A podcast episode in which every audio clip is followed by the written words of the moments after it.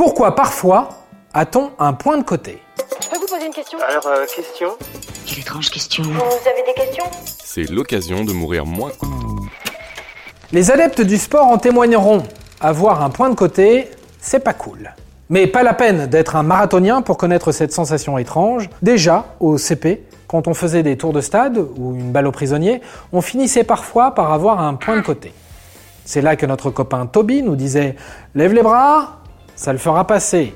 On a beaucoup levé les bras, mais globalement, on ne sait toujours pas d'où ça vient ce truc. Je cours depuis Paris, j'ai un point de côté. Eh bien, figurez-vous que les scientifiques non plus. Autant en 2020 on va sur la Lune, on utilise du Viagra, autant on ne sait pas vraiment expliquer le pourquoi de ce point qui, tel une lame aiguë, vient nous piquer en plein effort. La bonne nouvelle quand même, c'est qu'on a des pistes. La première se situe au niveau du diaphragme. Le diaphragme est un muscle, que l'on appelle aussi le muscle du souffle. Il se trouve sous les poumons, et il n'est pas là par hasard, puisqu'il joue un rôle de ventilation pulmonaire.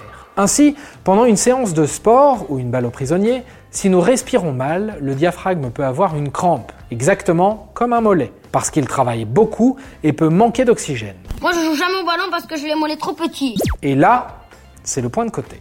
Mais pourquoi dit-on que ce point est de côté? Parce que le diaphragme n'est pas un petit muscle situé sous la poitrine. Il prend la forme d'un parachute et s'étend de part et d'autre du thorax. Donc, la douleur peut survenir à droite, à gauche. C'est un peu la loterie.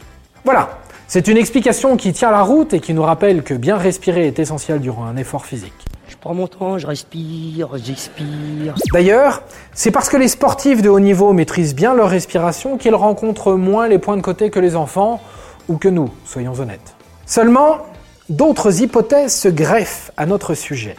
Le point de côté pourrait être provoqué par un problème mécanique. Les ligaments viscéraux, autrement dit les ligaments qui soutiennent les viscères abdominales, seraient légèrement traumatisés par nos mouvements.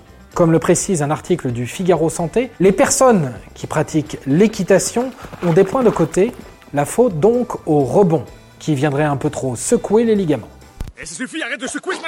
Enfin, une autre hypothèse nous éclaire dans ce brouillard. Le point de côté viendrait d'une irritation de la péritoine. Mais qui est la péritoine? Une membrane qui tapisse l'abdomen, le pelvis et les viscères, dont la surface est estimée à 1 mètre carré. Un mètre carré de chance, donc, d'être irrité. Mais pourquoi s'irrite-t-elle cette membrane de la taille d'un placard? A priori composée de deux couches, le simple fait que ces deux couches se frottent l'une à l'autre engendrerait une irritation.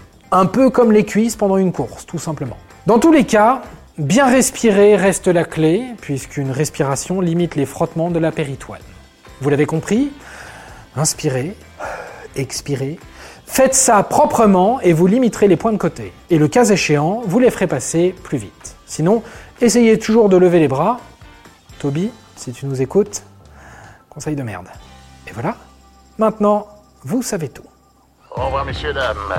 C'est ça la puissance intellectuelle. Sapristi Avant de partir, attends, j'ai un truc à te dire. Viens découvrir notre podcast sexo, S'exposer. Deux minutes pour tout savoir sur la sexualité masculine.